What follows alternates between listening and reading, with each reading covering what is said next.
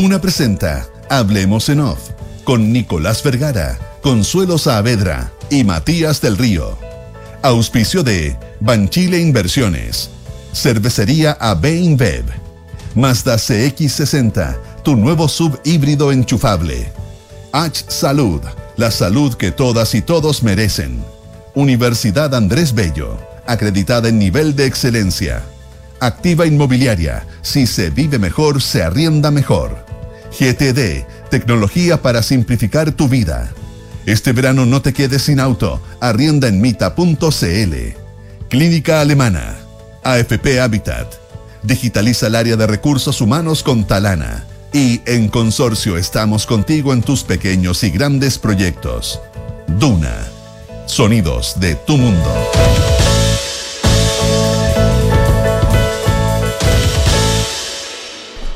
Muy buenos días, ¿cómo están ustedes? Son las 8 de la mañana con 4 minutos.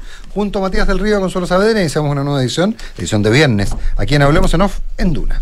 ¿Cómo están? Consuelo Nicolás, muy buenos días. ¿Qué tal? ¿Cómo están? Dije que era viernes 15, ¿no? Parece Sí, que no. yo creo que sí. Dije, no, no sé, mi Alzheimer ya eh, es una cosa. Pero terrible. viernes 15. Oye, eh, sí, oye, viernes 15, eh, el día antes. pues.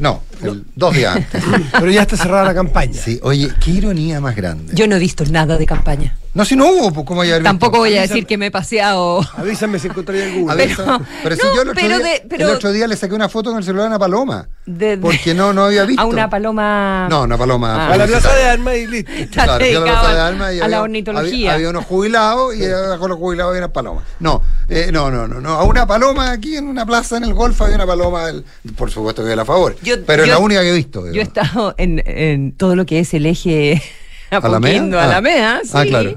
Eh, hasta, sí, como hasta. No, Oye, pero- hasta pero- Humada, te ¿Por qué yo. supones a favor?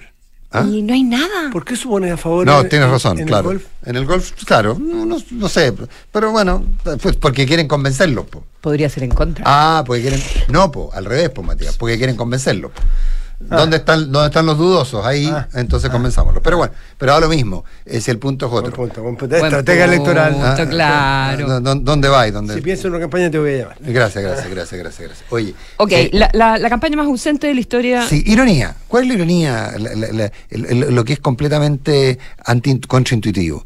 A ver, ¿cuál es el punto? ¿Quién, ¿Quién ganaría aquí? ¿Quién va a ganar? ¿Quién va a ganar? ¿Va a ganar la... eh, ¿hay- ¿Va a haber algún ganador? Yo creo que el único ganador probable o eventual sería José Antonio Cast si él a favor consigue una diferencia importante. Si es por uno o dos votos, no pasa nada. Uno o dos por ciento, tampoco. Pero, pero ese sería el único caso. Pero, que, ¿por qué nadie celebra? ¿Por qué nadie hizo un cierre monumental? Porque los partidarios de a favor están preocupados, están pensando que pueden ser derrotados.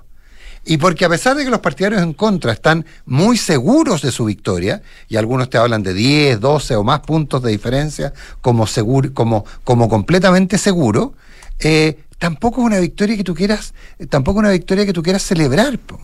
Porque básicamente ya están saliendo los memes con eh, eh, el, el presidente Boric vestido de teniente, eh, sentado, parado detrás de, de- de Pinochet, hablando de la constitución de mi general. Entonces, por Dios que es complejo el, el- este planteamiento. ¿Quién puede, ¿Quién puede decir que ganó? Porque el gobierno puede decir perfectamente, rompimos la racha, ganamos una elección. La izquierda puede decir, ganamos una elección finalmente desde la presidencial, que no ganábamos ninguna. Pero la ganamos a costa de qué? A costa de renunciar a nuestra principal bandera, que era una nueva constitución generada democráticamente. Eh, por eso que el, el entusiasmo era tan poco. Por otro lado, los parlamentarios, eh, entiendo que en ambos lados hay muchas críticas porque no se jugaron, no salieron a la calle, hicieron muy poco puerta a puerta eh, y prácticamente no se jugaron por miedo a estar en la opción derrotada. Nicolás me hace una aclaración que me parece particularmente certera. Nuestro amigo Sergio Ursúa de Estados Unidos. No se equivoquen, no se ha hecho campaña y nos referimos a la clásica, Sí, la de la sí. paloma, pero la campaña de redes es monumental. Y la campaña de Facebook, y el uso de redes de, de- de- de tecnología digital, la campaña digital sí ha sido muy grande, muy importante, se le han puesto muchísimos recursos. Video, la, la producción de videos y de, y de cortos de un lado y de otro son muy, muy, eh, muy amplias, muy generosas. Así que eh, es buena la aclaración que hace. Porque, y no es porque en esta va a ser distinta, porque probablemente esas son las campañas hoy Pero, día. Pero claro, pero, pero en ese ambiente, pero cuál es, pero tienes, ten- tiene toda la razón Sergio, Y le agradezco en- mucho en la- lo que tú planteas, pero, pero, pero cuál es el punto ahí, es que esas también son protegidas, porque las campañas van dirigidas, eh, tienen, eh, saben a quién llegan. Entonces tú, el- pero es distinto el diputado que va a su distrito y dice, señora, jueguese por el a favor. No, yo estoy en contra. La perdí. O jueguese por el en contra, como se le ocurre, estoy a favor. La perdí para una futura elección. Sí, es cierto. Pero la campaña tradicional no la hemos visto. Bueno, supongo que también el, el gasto en campaña em, total nos va a dar una indicación Sí. eh, una vez que esté consolidado. ahora- ahora- eh, nos va a dar una indicación respecto de campañas anteriores. El nuevo mundo, el nuevo mundo gris del gasto electoral son las redes sociales. No, porque igual tenéis que declararla. Eh, por lo menos las grandes plataformas están. Sí, no estamos en Suecia. Sí, eh, efectivamente, pero TikTok, por ejemplo, entiendo que no. Entiendo que, ser, entiendo porque lo que cuál, es el problema. Eh, TikTok va a decir qué campaña, qué, qué campaña eh, o qué partido político, qué organización eh, compró, financió, potenció, motorizó X pieza. Pero, ¿y qué es lo que pasa si ese, pero si lo que tienen, y me lo explicaban así exactamente, porque hice la misma pregunta, Consuelo, si, si tenéis al, al, ah, al, el- no sé, el partido X, para no decir ni uno, eh, tiene a 100 personas, 100 Juan Pérez, que son los que les motorizan. Y por otro lado, esos Juan Pérez reciben el apoyo para, eh, para, para, motorizar. Entonces, eh, eh, eh, ahí hay una, en términos de gasto de campaña en, en redes, hay una cifra gris súper compleja. Y, y- es probablemente la nueva, la nueva cifra gris. Lo que, de las cosas que vamos a ver el domingo, es algo que es bien incomprobable o in- inconmensurable, en el sentido de que va a ser posible medir. Es el famoso voto confusión, porque hay votos, Ah, no sé, voto hay, un, hay un voto, ¿no es cierto? en cada elección hay personas que están con su voto claro, otros que cambian el voto y otros que no están decididos y votan allí como, ya saben qué, cerro los ojos, pum. Pero hay- puede haber un voto que va a votar A y termina votando B, creyendo que votando eh, votando B hacía lo que hacía el A y al revés, ¿no es cierto? Eh, y ese voto de confusión, no está, ¿por qué se va a dar ahora y no antes? Porque el voto está redactado de una manera difícil. Tú de qué quieres ir en contra o de qué quieres ir a favor, no necesariamente todos sabrán que es del texto. Así es que ese, ese voto eh, no necesariamente se, eh, se va a capitalizar con lo que ha ocurrido los últimos dos o tres días. Porque alguien dice, mire, se está-", y yo siento un pequeño eh, optimismo de la gente de la favor, eh, porque por lo que ha ocurrido las últimas 24 o 48 Sí, horas en lo político, que en una elección tradicional yo creo que hubiese sido una masacre para el gobierno. Mm. Una masacre, o sea, hubiese sido realmente catastrófico. Oye, pero ant- antes de eso, en términos de claves, vamos a ese punto Sí. porque además hay que, hay que hacer un par de, no, no sé, aclaraciones, pero en fin.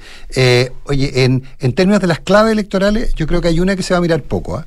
Y esa clave electoral es, Consuelo Matías, es que eh, eh, nosotros no podemos hablar de encuestas, todos hemos recibido encuestas, pero lo que está claro es que las encuestas locales van en una dirección y las encuestas internacionales van en otra, en otra dirección. Si se llegara, eh, entonces aquí va, la pregunta de fondo va a ser, ¿quién tenía razón? Entonces, si las encuestas internacionales que están dando resultados distintos que los que dan las encuestadoras locales le achuntan, la pregunta es... Hay la- que cambiar la metodología. hay que cambiar la metodología. De lo contrario, eh, bueno, estábamos, todo lo que teníamos... Si estaba- bien son todos digitales. ¿Ah? Son todas digitales, pero lo que pasa es que hay unos que sostienen que, que alca- lo, más, lo más irónico es que los, las- las internacionales son las que sostienen que llegaron a todo el voto, a todo el votante. Y lo que se dice respecto de las locales, de las encuestadoras locales, es que ellas solo han sido capaces de eh, capturar el voto histórico y no el nuevo votante, no el votante que la encuesta lo de, de, de- denomina votante obligado, e- etcétera, etcétera. Sino que, y ese es el punto. Entonces, esa es otra clave, ¿eh? que es bien interesante mirarla. Eh, que vamos, que, que como tenemos todas las encuestas en la mano, y son radicalmente distintas, unas dan una opción a favor eh, una opción ganando y la otra dan otra opción ganando. Bueno, el lunes prometemos dar eh, un par de encuestas que, Sí, que porque- debe haber unas tres. ¿o no? Eh, bueno, debe haber yo- muchas más. Internacionales, internacionales yo tengo Bueno, dos. pero está la Atlas, la Está la Atlas Intel, la Partner. ¿Y hay eh, una cadena? eh, no, hay CADEM, hay Activa Research, Ah, hay, esa no la- hay Uy, la, de, la, de, la Callispo. eh, Tú decides. sí, tú decís, hay varias, que, que algunas plantean unos resultados impresionantes. digamos. Ah, entonces, por eso, pero como no podemos, Sí. como no podemos dar, dar, eh, dar a conocer eh, eh, encuestas, pero, pero el, el punto es que, que las hay, no creo en brujas, pero que las hay, las hay. Eh, no creo en encuestas, pero que las no creo en Y hay encuestas. para todos los gustos. Y hay para todos los gustos. No, no, pero hay una línea, hay una línea. No he visto ninguna local local que plantee una, una eh, o sea, las internacionales están por una opción, seguimos hablando en clave, las locales están por la otra opción. ¿Ah? O sea, no es que estén, ¿ah? no, por favor, no es que estén, sino que es que la- el- el- las encuestas locales en el fondo eh, eh, ma- marcan diferencia. Entonces, probablemente en la noche del domingo vamos a poder decir, la, muchachos, muchachos, bien, tienen vida, muchachos, cambien la metodología. Claro. ¿Ah? Porque, eh, porque si los extranjeros la chuntan, las encuestadoras extranjeras la chuntan y las locales no, hay que formularse una, hay que formularse varias preguntas. En todo caso, gane quien gane, eh, el proceso constitucional, llámese proceso o no, pero O lo que fuere. eh, va a continuar. Sí, indudable. Porque eh, si gana a- el a favor, va a ser más difícil cambiar la constitución, va a tener eh, cuerpo más alto. o- Ojo, ojo, déjame hacerte un punto ahí, después vamos al otro. Eh, Un punto ahí. Ojo, alguien me decía el otro día, oye, no te equivoques. El- el, eh, en, la- en lo que nosotros entendemos como discusión constitucional, se baja leyes. Y lo que vienen son los mandatos del- del- del- de, la, de la constitución que se aprobaría eventualmente para que el Parlamento lo convierta en leyes. Y ese es el, fi- el momento constituyente final.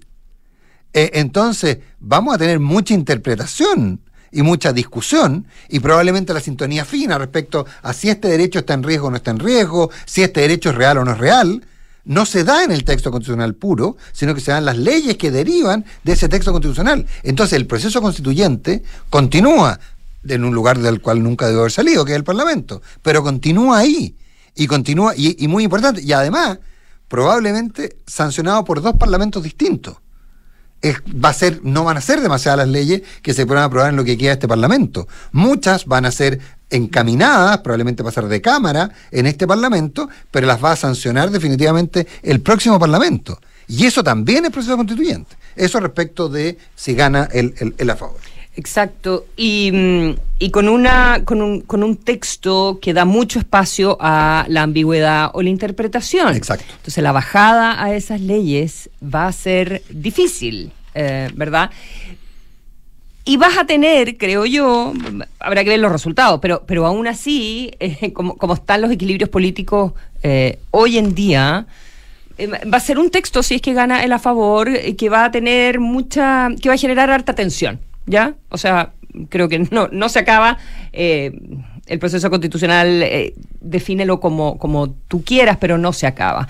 Y en el caso de ganar el en contra, quedamos con la constitución actual, que por mucho que el oficialismo hoy en día diga que se acaba, que no vamos a seguir con la constitución, evidentemente que se va a eh, intentar modificarla para eh, construirle un montón Claro, de cosas que, lo- lo que- son lo- las que venimos conversando en los últimos cuatro no años. vamos a ver una nueva constitución mandada al Parlamento, pero recordemos que desaparecieron las llamadas leyes orgánicas constitucionales o de quórum calificado, ya no existen a partir de la discusión de los cuatro séptimos. Entonces, lo que vamos a encontrarnos es que probablemente se presenten proyectos modificatorios de ley que sean aprobados solo con mayoría absoluta, es decir, de los parlamentarios electos en distintas materias. Y de modificación constitucional también. No, o sea, esa, pues, claro, que- no, que esa tenga, que genera modificación Que constitucional, tenga el claro. Estado social. No, fras- eh, que- conceptos nuevos que no están. Incluir el, el- claro, el Estado toda la razón. Derecho, Toda la razón, toda la razón. los reconocimientos aquí y allá, tema- bueno, no, no sé, un montón de temas como de rayado de cancha de principio,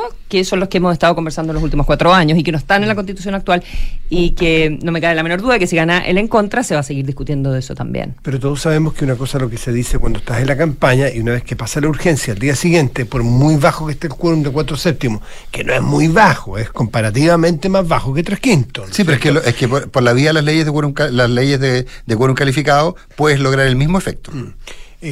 la- las prioridades las urgencias, lo que tú prometiste que ibas a cambiar, otra cosa es al día siguiente. Al día siguiente empieza un proceso que vuelve a ser ralentizado, lento, discutido, otras las prioridades. Alguien te puede prometer, mira, si gana tal o cual, el día lunes vamos a hacer tal cosa. Pero el día lunes es el día lunes. Y, y no son las mismas las mismas urgencias. Así que yo, yo lo que pasa, yo creo que votar en función de lo que va a pasar el día siguiente no es un buen consejo, cada uno votará Para lo nada, que quiera, para nada. pero voten en función del voto que les proponen para el día domingo, con lo que les guste o les disguste, pero no de promesas, porque el Congreso sabemos que hay, hay, hay leyes que se mueren 10, 15 años. Oye, hablemos de los cisnes negros. Mm. Aparecieron, bueno, hay unos cisnes grises. Yo tengo porque- la idea que la pregunta es si los cisnes negros esta vez son cisnes negros. Esa es la pregunta que yo estaba planteando antes. Es lo que por eso te lo Claro. planteo así, porque hay algunos que uno podría definir como cisnes grises, eran hechos que se venían desarrollando, que tienen un hito, hay otros que son cisnes negros, que podrían, no, no digo que lo sean, hay que a tener efecto en la campaña, pero están mirados como eso. El caso del indultado, eh, ¿qué, qué ojo tiene sus matices el caso del indultado? Hay que, hay que mirarlo con Sí, detalle. se ¿eh? pasó el caso. No, el caso, eh, eh, eh, ¿por qué matices? Porque eh, no está claro. Porque el fiscal sostiene que hay dos tesis. Hay dos tesis. Ayer había una gran presión desde el desde la moneda para que el fiscal dijera que no era un secuestro, que era un grupo curado. El, el, comillas, supuesto secuestrado, dice que sí fue secuestrado. Sí, Esa es la segunda tesis, claro. claro, porque lo que pasa cuando se dice, porque te fijaste que el ¿Qué comunicado. tipo de secuestro es? Uno que te pasa en el celular para que te entretenga mientras te tienen secuestrado en la maleta de un auto. No, a ver, Consuelo. Es sí, expli-. ¿te explico cuál es? ¿Te explico cuál es? Sí, gracias. Carrete, complejo, patos malos, necesitamos seguir la fiesta. Pásanos plata. No, no te voy a pasar plata. Bueno, te meto en la maleta del auto hasta que me pases plata. ¿Eso no es un secuestro? ¿Y para qué? Pero, ¿para qué le pasa un celular? No, no, No tengo muy- idea, no digo, no es muy profesional como sistema de secuestro. Darle Mm. un medio de comunicación. Sé que es en medio de un carrete, sé que es con niñitas de 15 años, Claro, sé que son dos hombres con tres delito. o cuatro niñitas. Lo que no está muy probado es el Em, delito del secuestro. Que, eh, que- Pero que- se puede producir un delito de secuestro. No, sí, sí, sí, pero eh, Si lo, te que, privan de tu- lo que apare- al parecer en la No nueva, en, en- el No avance de minutos. los, en el avance de los eh, de los hechos, ¿No tenía Ah, minuto el Eso dicen, eso me decían. había, había- en, el, se- en el avance de los hechos que se han ido conociendo, esto indica que hay que tener mucho cuidado para hablar del secuestro, si es que en nuestra cabeza está el último secuestro que generó mucha mucha preocupación, que es el del secuestro de Rancagua, ¿no es Claro. cierto? Claro, no es lo mismo, claro. Aparentemente, todo, todo vamos a hacerlo potencial, porque aquí el que, el que se asegura se pilla los dedos. Lo que aparentemente sería más es o un no secuestro o un secuestro entre amigos o un secuestro para esconder otro delito, que sería, por ejemplo, lo de las niñas de 15 años. ¿Mm? Eh, entonces, eh, eh, pudiera eventualmente haber allí, todo eventualmente, pero todo indica que no estaríamos frente a lo que en un principio pareció No, no, ser el, no, una banda de una secuestradores. banda de que venían de Jalisco. ¿ah? Eh, y que estaban. No, no, aparentemente no es así. Eh, eh. Pero no, no quita que igual el tema surgió, emergió y volvieron los indultos el día menos esperado. Claro, y, y- y en una pau- y con el con el gobierno en una pauta ese mismo día, eh, que tiene otro GAF, que es el de la, el de la ministra Toa, eh, en una pauta de seguridad eh, al callo, una pauta en el presidente actuando de sheriff, digamos. Entonces, sin duda que, que- que todo eso complica. Que vaya a tener efecto de cisne negro, que vaya a ser lo que ayer eh, varios decíamos, hablábamos de es el nuevo, es una tocha. Recordemos lo que ocurrió en la elección en que eh, finalmente es, electo presidente, jefe del gobierno, presidente del gobierno de España, eh, Rodríguez Zapatero, que era una elección que tenía prácticamente ganada el PP, se producen los atentados de Atocha, eh, José María Aznar atribuye los atentados de Atocha a ETA, lo hace con un propósito, había la gran crítica que se hacía al gobierno Aznar era por qué nos había, por qué había llevado a España a la guerra en Irak, eh, para qué había traído el conflicto a su territorio, y entonces él dice, fue ETA, para evitar que apareciera que era un, un, un, un atentado, un la atentado de España. a la acción de España en Irak. Finalmente resulta ser eso, y eso da vuelta a la elección. Da vuelta a la elección. El, eh, el otro día un encuestólogo decía, dígame una elección en el mundo que se haya dado vuelta en los últimos 15 días. Eh, yo- En eh, Perú eh, no son pocas, porque Fujimori él- marcaba 5% él era, él, era el, él, él era el expositor y además amigo mío, así que preferí no, no, no pararme y decirle ten cuidado que hay varias. ¿ah? Pero entre ellas, ah, entre ellas Rodríguez Zapatero, eh, Fujimori, eh, Color de Melo en, en Brasil, hay varias, o sea, hay, hay varias que, que se dieron. eh, de- no dentro, dentro de todo, eh, dentro de todo, no, no, Bolsonaro no, porque Bolsonaro se dio vuelta por un rato, pero volvió, pero volvió. No fue el cisne negro, no fue la cosa inesperada, esos hechos de baja eh, de baja eh, Probabilidad y alto impacto. Quizás no lo fue completo el del secuestro, pero sí logró algo de todas maneras, que es instalar de nuevo los indultos, como uno de los errores más claros y más evidentes del presidente Boric, que fue el último día del año pasado. Y te lleva y te lleva nuevamente al estallido social y, Claro. y- y cuál es la posición de eh, lo- los actuales líderes, digamos, de- del país que están en el gobierno respecto al estallido. Claro, es un... eh, Y, y el- te llevó así como en Back to the Future. o- o- pero las no últimas sé. 48 O sea, horas... Super pesadilla. Las últimas 48 horas estuvieron compuestas por muchos otros hechos, no solo el caso. Es que eso es lo que, por eso unos grises, unos grises Claro. que, que se ennegrecieron. El Lo- tema, los cisnes, el, el- el tema, el tema del ministerio, el tema. Oye, Nico, has estado de con harta referencia ornitológica. Partiste con las palomas.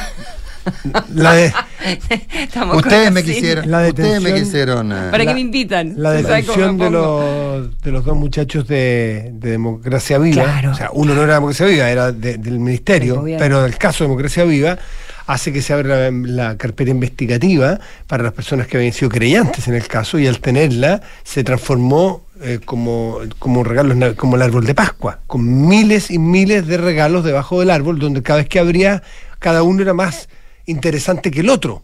Y aparecían, ¿por qué se fijaron ustedes que anteayer en los portales cada 10 minutos se refrescaba y aparecía una gran noticia y un gran golpe?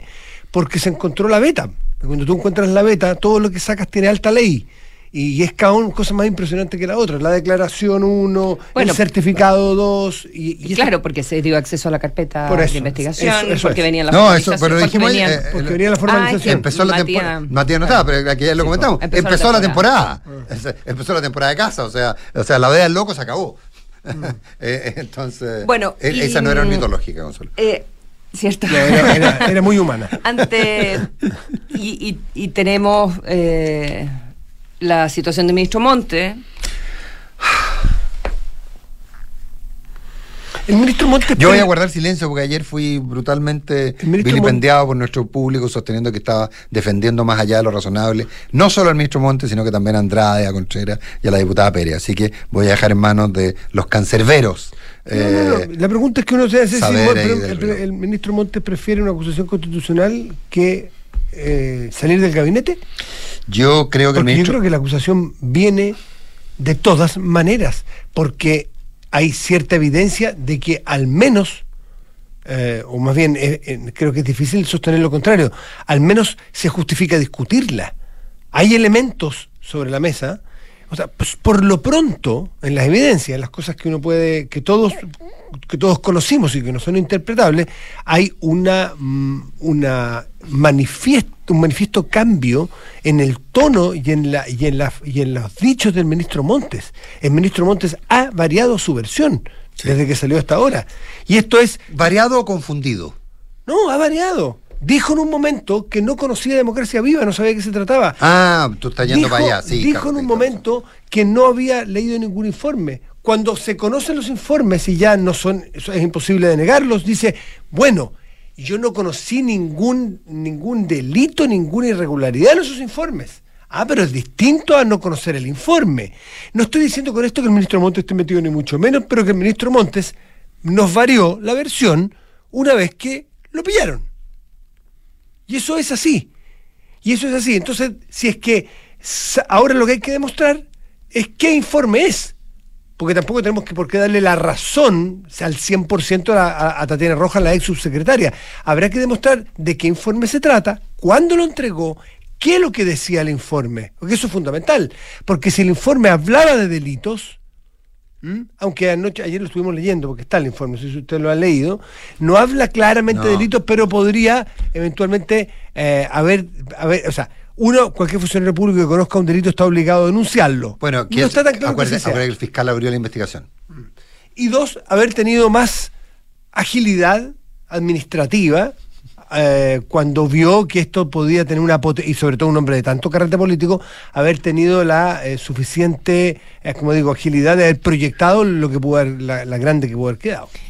Mm, la subsecretaria en un minuto dijo que no le había alcanzado, recordemos que no le había alcanzado a, informar al ministro antes que esto saliera en, en la prensa y que ella había pedido todas las explicaciones al, al Ceremi, etcétera, etcétera. Y luego, ante los fiscales, en la investigación, dice, y que esto es lo que se eh, conoció porque se abrieron las carpetas, dice, yo le confeccioné al ministro un resumen.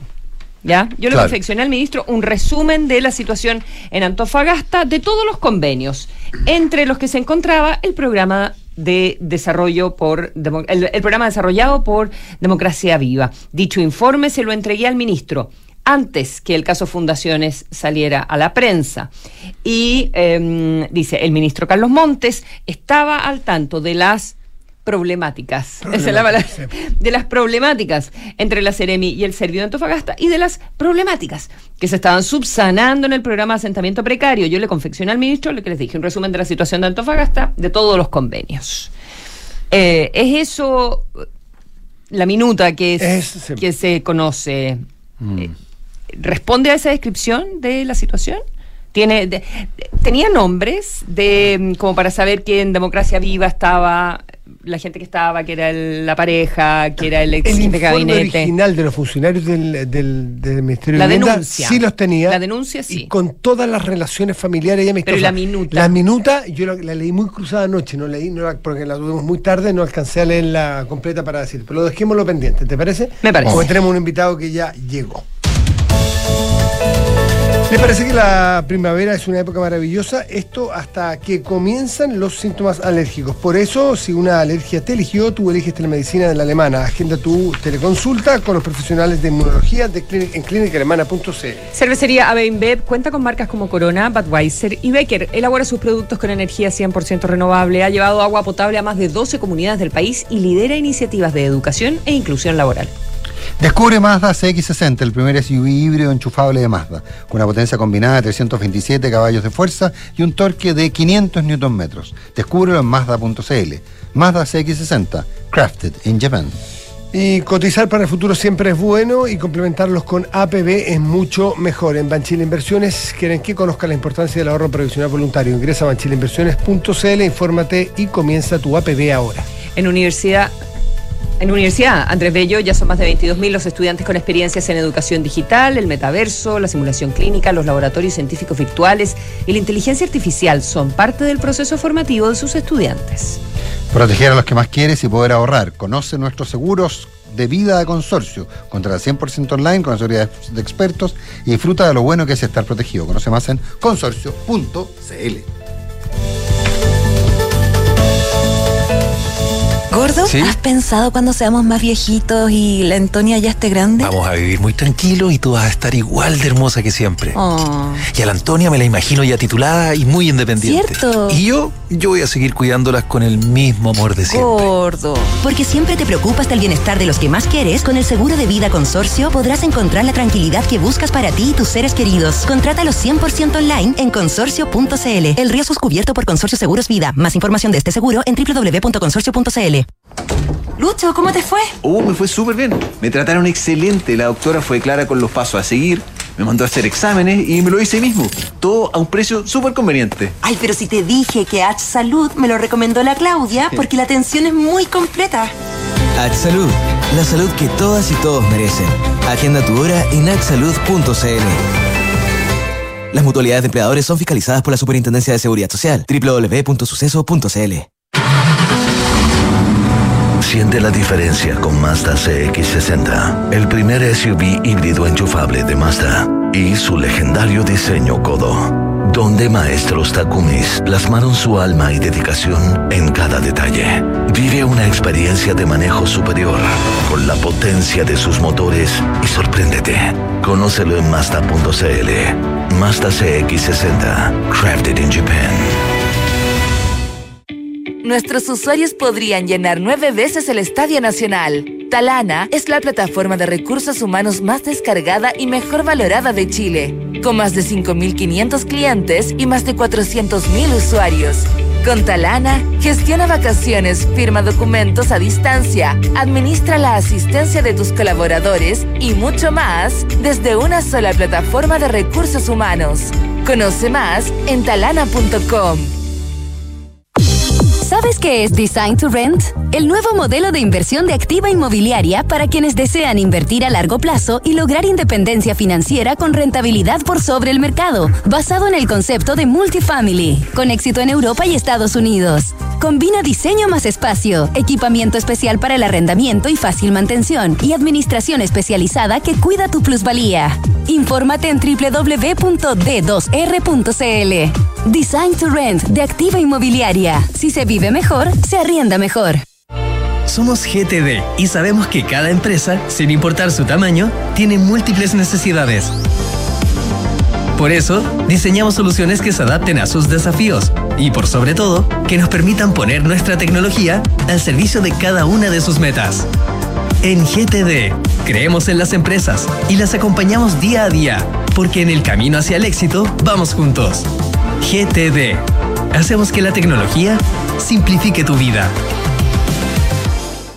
Con más de 22.000 estudiantes con experiencias en educación digital, en Universidad Andrés Bello ponemos la tecnología al servicio de la formación.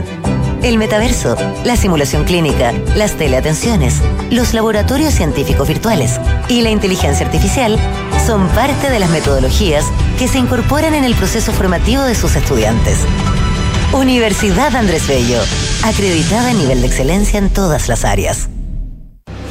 En AVE InBev Chile anunciamos con orgullo nuestra certificación como empresa B gracias a nuestros altos estándares de impacto social y medioambiental. Y hoy, junto a una comunidad global de corporaciones de triple impacto, colaboraremos para impactar positivamente la calidad de vida de las personas y el planeta. En Cervecería AVE InBev soñamos en grande para crear un futuro con más motivos para brindar. Conócenos en aveinbev.cl.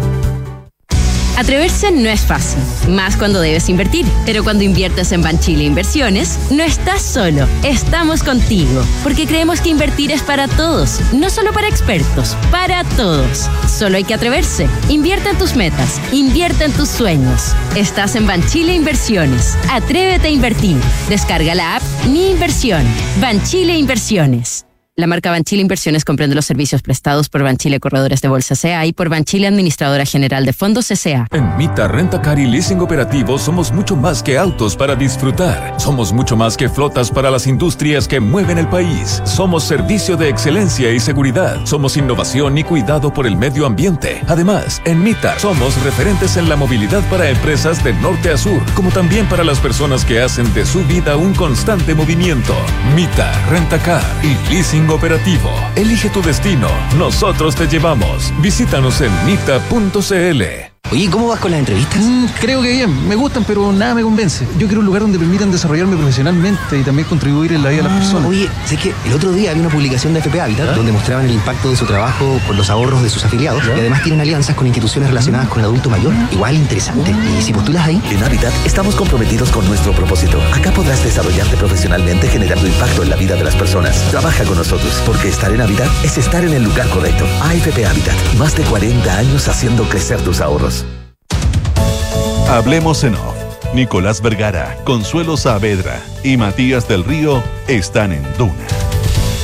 Design to Rent activo inmobiliario, el concepto de multifamily exitoso en Europa y Estados Unidos ya está en Chile, ideal para inversionistas y arrendatarios exigentes con una administración especializada que cuida tu plusvalía. Infórmate en www.d2r.cl. ¿Tienes listos tus destinos para este verano? Arrienda y viaja con Mita Rentacar. Este verano no te quedes sin viajar en auto. Arrienda ahora en Mita.cl, empresa líder en el mercado del rentacar en Chile. Mita.cl, elige tu destino con Mita. Los amigos de GTD nuevamente nos sorprenden. GTD es distribuidor Starlink autorizado. Así, la mayor cobertura de fibra óptica se une con la mejor conexión satelital para brindar la más alta continuidad operacional a las empresas. En GTD hacen que la tecnología simplifique tu vida.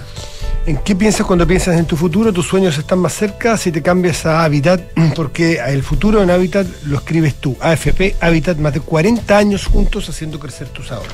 Desde la app Talana revisa solicitudes y gestiona la información de tu equipo fácilmente desde un solo lugar. Talana, tecnología humana. H Salud, la salud que todas y todos merecen a precios accesibles para FONASA e ISAPRE. Comprueba la agenda tu hora en hsalud.cl. Una pequeña nota, antes habría sido ISAPRE y FONASA. Eh, 8, de la mañana, 8 de la mañana con 38 minutos. Eh, está con nosotros Carlos Pañi. Carlos Pañi es eh, periodista, es editorialista, eh, columnista, uno de los columnistas más importantes del Diario de la Nación de Buenos Aires.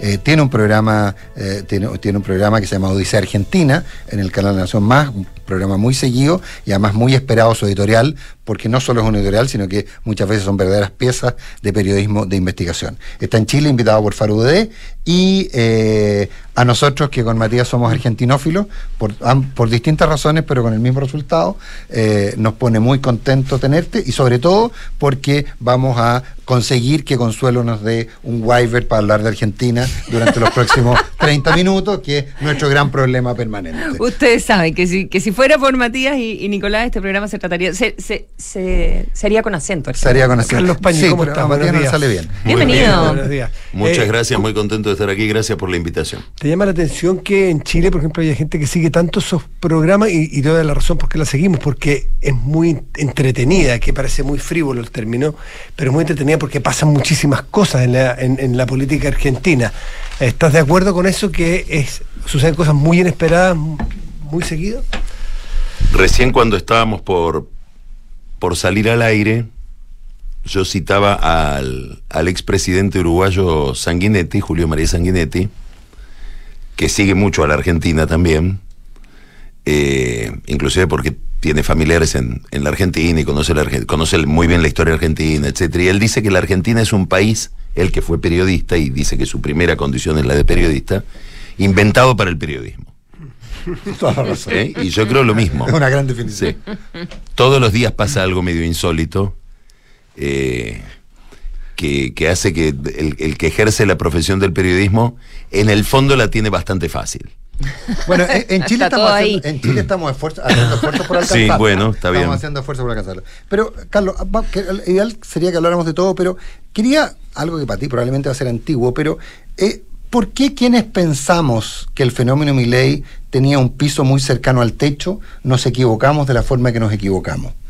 eh, viendo tu programa y otros, eh, este Centro de Estudio de los Jesuitas, ya empezaba a plantear que, podía no ser tan así, que había un voto contra el peronismo muy fuerte y que la elección de haber votado por o por Bullrich o por eh, eh, o por Milley era prácticamente de simpatía, pero que estaba claro que se estaba votando en contra.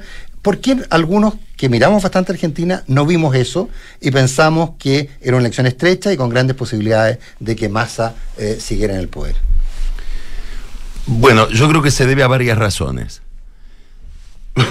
la primera razón es que el, el- el- por su propia naturaleza, por su propia naturaleza, el liderazgo de Milei es un liderazgo de bases ocultas. Es decir, es un, liderazgo basado en, en- en algo en lo que se basa mucho la política hoy en muchos países, incluido Chile, que son emociones, estados de indignación, estados de frustración. Es difícil detectar hasta dónde llega eso, son sentimientos, eh, lo emocional es difícil de captar en la política y, y, mm, normalmente pertenece a corrientes subterráneas. Hay una derivado de esto, el gran misterio de la elección argentina, uno de los grandes misterios de la elección argentina este año, del ciclo electoral de la Argentina, que incluye también las, las elecciones en las provincias, es qué hay en la cabeza de alguien que se abstiene.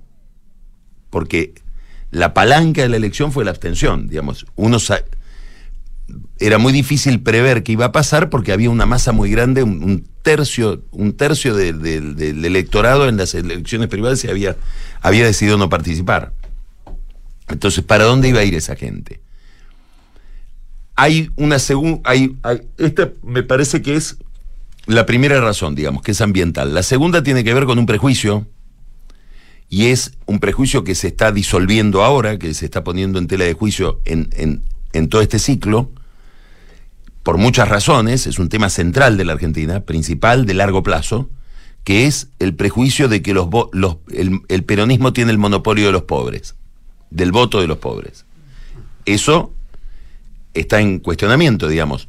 Era muy difícil pensar, y ahí hay todo un fenómeno para analizar al- detrás de mi ley, por qué gente que normalmente hubiera votado peronismo, hubiera votado a favor de una postura política eh, de mayor protección social, de menor competitividad, con un discurso más ligado a la solidaridad que al individualismo, vota un candidato que hace una religión del mercado, de la competencia y de la vida social en términos darwinianos.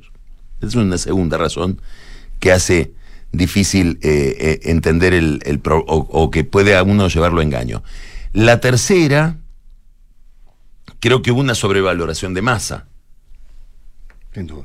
¿Por qué? Pero un momento, ganó la primera vuelta. Sí, pero. O sea, claro, pero sí, el problema es por qué. El problema es por qué. Con los números que tenía. El problema es por qué. Eh, Cuando, eh, a mí me sorprendió el, el- el- el tipo de lectura que se hizo en la Argentina del fenómeno masa, muy estimulado por masa y por los recursos con que contaba masa para estimular prejuicios o, o interpretaciones. La pregunta era, ¿cómo puede ser que con esta economía la gente vote al ministro de Economía? Bueno, debo aclararte que no lo votó. Fue la peor elección del peronismo en su historia. A mí me llama la atención que no haya un- un- una caracterización mucho más severa de masa que la que hay hoy en la Argentina. Lo que no se percibió con toda claridad era que lo que había pasado, y es otro fenómeno muy importante de lo que está pasando en la Argentina, es que se pulverizó lo otro. Digamos, masa con 38% puede hacer una gran elección porque lo otro se dividió. Pero no es un triunfo. Entonces, había un componente antiperonista que es muy profundo en la Argentina, disimulado por este fenómeno que es que estaba fracturada la- el no peronismo. Ahora, bastó que se que hubiera un balotaje para que ese eje, que es el eje peronismo-antiperonismo, que no es kirchnerismo-antikirchnerismo Mm, solamente, mm, mm. es peronismo-antiperonismo, Massa trató de disfrazarse con mucha facilidad, porque él no es un kirchnerista, de, de- de- de un peronista clásico, de centro, y aún así le dijeron, no sos peronista, no te votamos. Entonces, todos estos factores, me parece que eh, en alguna medida explican el fenómeno. Ahora, hay una razón superior a todas estas, que es la que hace imposible prever, que es que estamos ante una circunstancia, como, como han estado y están ustedes en Chile, absolutamente novedosa. Es decir, las categorías con las que pensamos la política durante 20 años no funcionan más. Hay objetos que uno los busca y no están, pero el ojo los sigue buscando por inercia, por hábito, y hay objetos que el cerebro todavía no los registra. Y el comportamiento de la gente, por razones económicas, por razones culturales, por la, el- porque está apareciendo otra economía, sobre todo en el mundo de los informales, y por el imperio enorme, el impacto importantísimo que tienen las redes sociales sobre la política, hace que es muy difícil prever, muy difícil prever. Eh, estamos conversando con Carlos Pani, eh, periodista argentino, evidentemente, de- del diario eh, La Nación, analista, qué sé yo. ¿Va a poder... Va a, poder va a poder hacer lo que está prometiendo. lleva apenas una semana, evidentemente, el presidente Milei. Pero, ¿puede hacer lo que dice que va a hacer? Yo creo que hay un hay una ansiedad muy grande. Por ejemplo, ayer a mí me tocaba hablar con un, con un grupo de empresarios y, y están todos diciendo, bueno, nosotros, sector exportador, no tenemos con quién hablar. No tenemos con quién hablar.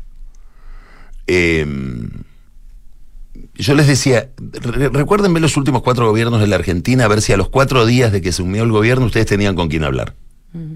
Entonces hay como una especie de enorme precaución exagerada, porque uno supone que le puede costar más que a los otros por la estructura misma de, por la, por, por- por la idiosincrasia de este grupo que se llama La Libertad Avanza. Tiene un desafío enorme por delante, que es una economía muy descalabrada. Para los que no tienen eh, conciencia eh, eh, inmediata de lo que sucede en la Argentina, tenemos que decir que hay una pobreza que superó el 40%, que la inflación es del 200% anual y que las reservas del Banco Central están 10 mil millones de dólares negativas, las netas, digamos, ¿no? Si le descuento las, las deudas que tiene el Banco Central, etcétera, están negativas 10 mil millones de dólares. Quiere decir que yo pido un dólar al central para importar, la gente, no lo- por suerte, no lo sabe del todo, estoy tomando un dólar de, un- de los depósitos del, de- del- del público. Sí, claro. Bueno, lo que tiene que hacer mi ley en el orden fiscal para ordenar todo eso es muy exigente. Lo puede hacer, depende a mi juicio. Tiene, tiene además, La el, este es el gran va, ¿El tema. peronismo lo va a dejar hacer eso? El, el ¿La tema- calle lo va a dejar hacer eso? El tema es que se da una circunstancia eh, muy atípica, que también por eso era difícil predecir el, El resultado. el resultado, porque uno dice, ¿y la gente va a votar a alguien que no tiene diputados, que no tiene senadores para este tipo de Que le va a quitar los subsidios. Entonces, hay que tomar medidas extraordinariamente dramáticas y la sociedad que espera que se resuelvan los problemas no le ha dado al gobierno los instrumentos políticos como para tomarlas por, por historia de la política, porque no tiene Claro. diputados, no tiene senadores. Entonces, cuando alguien está así, ¿de qué depende? Yo creo que depende básicamente de tres cosas. La primera, ¿qué percepción de crisis tiene la gente? ¿Qué percepción física de la crisis? Física, no la que está en el PowerPoint de los economistas. Percepción física es cuando uno va hoy, hoy a Buenos Aires a hacerse un estudio de análisis, escuchaba recién la publicidad sobre salud, voy a un laboratorio a hacerme un, un- un- un- un- un- examen. un examen y me dicen no están los reactivos. Bueno, se pudieron importar. ¿Por qué? Porque no hay dólares. Entonces, cuando se llega a ese punto, medio venezolano, para ponerlo en términos comparativos, la gente dice, bueno, acá hay una crisis. Milei tuvo la dicha, lo digo irónicamente, de que en la última semana, últimas dos semanas, el gobierno desapareció, Massa desapareció, los precios estallaron en la Argentina. La inflación de noviembre mensual es 12,8%, se conoció antes de ayer. Entonces, primer factor que lo, que lo ayuda a Milei paradójicamente es la percepción de crisis. La, la muela que duele mucho. Nadie se deja sacar una muela que no duele. Esta duele mucho.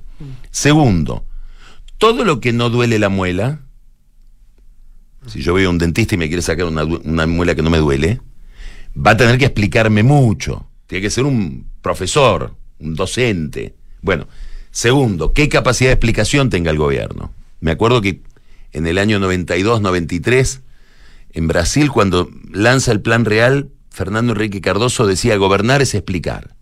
Cardoso dejó que el plan lo administrara el equipo económico, él es un sociólogo, y se dedicó a recorrer Brasil explicando. Tercero,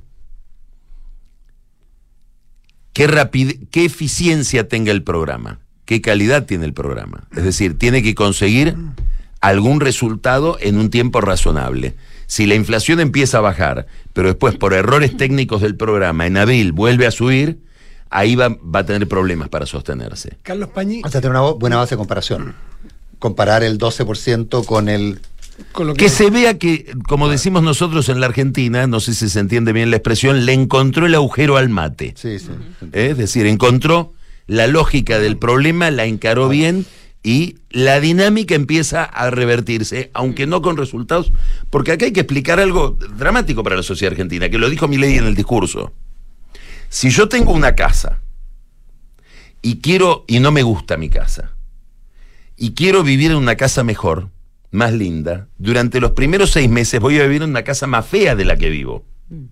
Va a haber más inflación porque tengo que ajustar tarifas, tipo de cambio.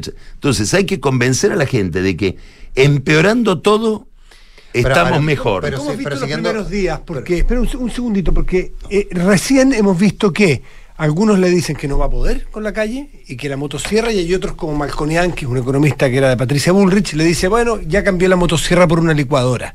Y yo pensé que iba a ser capaz, me llevan cuatro días, no sé si lo leíste, sí, yo sí. pensé que Meley iba a ser capaz, entonces la presión es por los dos lados. No era que ibas a ser tan radical. A mí me dicen- alegra que mi ley haya cambiado la motosierra por una licuadora. Me parece que es una señal de realismo político, de percepción del peligro, de flexibilidad y- y- y conceptual que yo desde mi punto de vista aplaudo, porque entiendo que lo importante es la sustentabilidad política de un programa, porque con la motosierra no durás. Mm. Pero tú La motosierra la duró Macri y no se pudo Pero tú reelegir. estás de acuerdo con eso en que ha ido cambiando y ha ido No, moderando. yo creo que este plan es un plan muchísimo. Es, es- si mi ley viera este plan económico, diría comunistas. ¿Eh? Está evitando el cargo, igual que el presidente Boric.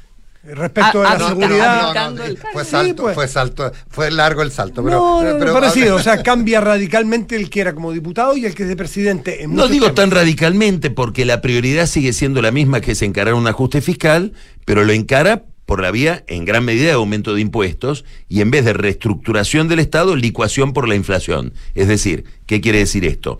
No, no aumento los salarios del sector público, aumento muy poquito las jubilaciones, los planes sociales no los aumento, salvo los que son de asignación automática, es decir, dos planes que los recibe la gente sin pasar por ninguna intermediación política. Y como la inflación que me dejaron es tan espantosa, 12,8% mensual la de noviembre, eso va a ir licuando el gasto. Bueno, políticamente es mejor, técnicamente no. No, Porque la licuación puede, digamos, es muy reversible esa forma de ajustar. te va a dar vuelta de todas maneras. Ah, bueno, y si se da vuelta es un problema. Entonces, ahora, de la otra manera creo que no lo puede hacer. Este es el tema. Ahora, pero políticamente tú hablabas del- de, encontrar el agujero al mate. Hay otro, hay otro refrán que cuando yo era chico escuchaba mucho en Argentina, que es que el que, el que, el que se quema con leche cuando ve la vaca llora. Eh, Yo una- tenía un, un- un jefe en ámbito financiero que decía, el que se quema con leche sopla el yogur. Esa es mejor aún. Ah, buena pero eh, ahora, eh, pero el punto práctico es que una parte no menor de, de- de los argentinos vivos eh, sí vivieron hiperinflación, sí vivieron un montón de, de situaciones. Entonces, cuando esto vuelva a tener el mismo color, ¿cómo pasa? ¿Cómo se controla eso? Va a, te- va a tener que tener una enorme eh, capacidad de explicación el gobierno. Él tiene un activo enorme, enorme, que no solamente comunica bien, es evidente que hay una conexión entre mi ley y la gente. Yo tengo explicaciones psicologistas para eso, pero además hay una contracara de esto que tiene que ver con el control de la calle. Ganó alguien sin estructura, sin conocimiento del Estado, etcétera, y, le gan- y ganó por 54% de los votos. Quiere decir que la clase dirigente tradicional argentina está noqueada. Todavía no salen, todavía no saben dónde queda el norte. Digamos, por eso es tan importante los primeros meses de mi ley, porque no, no hay tanta capacidad de reacción como para oponérsele o como para obstruirlo. Ni en los sindicatos, ni en los movimientos sociales. Es decir, él viene con una legitimidad muy densa. Es una legitimidad basada en la opinión pública, la más volátil de todas.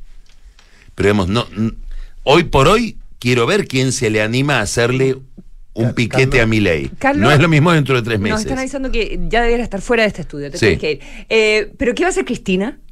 ¿Lo va a ayudar? Eh, ¿Vuelve el próximo viernes, Carlos? Eh, ¿Qué va a hacer Cristina? Cristina, o él con Cristina, no sé. él no quiere. Este es un dato nuevo en la Argentina. Si hay algo que no quiere, mi ley es tener un problema con Cristina. Sabe. Y Cristina lo sabe. Y Cristina lo sabe. Lo sabe con toda claridad y hay conversación entre Milei y Cristina, no personal, sino mediada. ¿Por qué? Porque Cristina, dentro de todo esto hay algo, para, para los que no conocen la Argentina, una de las claves de gobernabilidad de la Argentina es la provincia de Buenos Aires, donde vive el 40% de los pobres, está el 40% de la riqueza y está el 40% de los problemas. Y eso lo gobierna Cristina. Y está dirigido por ella. Entonces ahí hay, hay- hay un puente muy importante. ¿Qué Cristina qué cree? ¿Qué le dice a los suyos? Se llama off the record, ¿no? Esto. Sí. Sí. Ah, no, hablemos en Hablemos off. en off. Hablemos. Hablemos en off. Hablando en off, Cristina, ¿qué dice? Llegó gente, muy buena gente, que no entiende dónde está parada. Diagnóstico de Cristina sobre mi ley. Tienen buenas intenciones, pero. Pero, cosa muy distinta de lo que puede pensar Cristina de Macri, que cree que la quería meter presa. Segundo, está feliz. ¿Por qué? Porque ella dice, lo voy a decir en los términos que diría Cristina, con todo respeto por Alberto Fernández, pero es Cristina la que le falta el respeto. Con este idiota que puse de presidente, lo más probable es que no llegáramos a entregar el gobierno. Y cuando uno no entrega el gobierno, no vuelve más. Elecciones se ganan y se pierden. Ahora, los radicales que no pudieron entregar el gobierno dos veces no pueden volver. Nosotros podemos volver. Mm. Tenemos diputados, tenemos senadores. Muy probablemente esta gente va a hacer un ajuste frente al cual nosotros vamos a poder decir, vieron que con las mismas ideas ustedes vuelven a sufrir, que son las ideas liberales, etcétera, y tiene un problema, que es un problema que no se lo puede resolver mi ley. Quedó sin fueros, con causas penales muy importantes, y una gran enemistad con importantes medios de comunicación y con un sector importante de la justicia, empezando por la Corte. O sea, la situación judicial de Cristina es complicada y esto ella también lo sabe. Se necesitan. Exacto. Carlos Pañi, eh, tanto porque el programa, eh, hay otro programa que sigue y tú tienes compromiso. Un millón de gracias. Muchísimas gracias por, Gracias. por la invitación. Agradecemos a Faro UDD que nos facilitó la Exacto, lo habíamos venida dicho de al- Carlos Pañi. principio. Y, y- y ya que no siempre vienes a Chile, pero sí existe el teléfono, así que es po- vol- eh, intentaremos volver a contactar. Gracias, Carlos. buen Muchísimas gracias. Gracias, Gracias. Carlos. Nos vamos, buen fin de semana. Buen fin de semana. Buena semana, voten y nos vemos Oye, el sí, domingo a contar de las eh, 3 de la tarde. Eh, 6 de la tarde estamos nosotros, pero hay programación antes de la, de, de la radio. Así que nos vemos, vamos a tener eh, un día electoral entretenido como aquellos. Como decía, la, como decía la, la Gloria Faunde, el Lola Palusa a los periodistas. Buen día.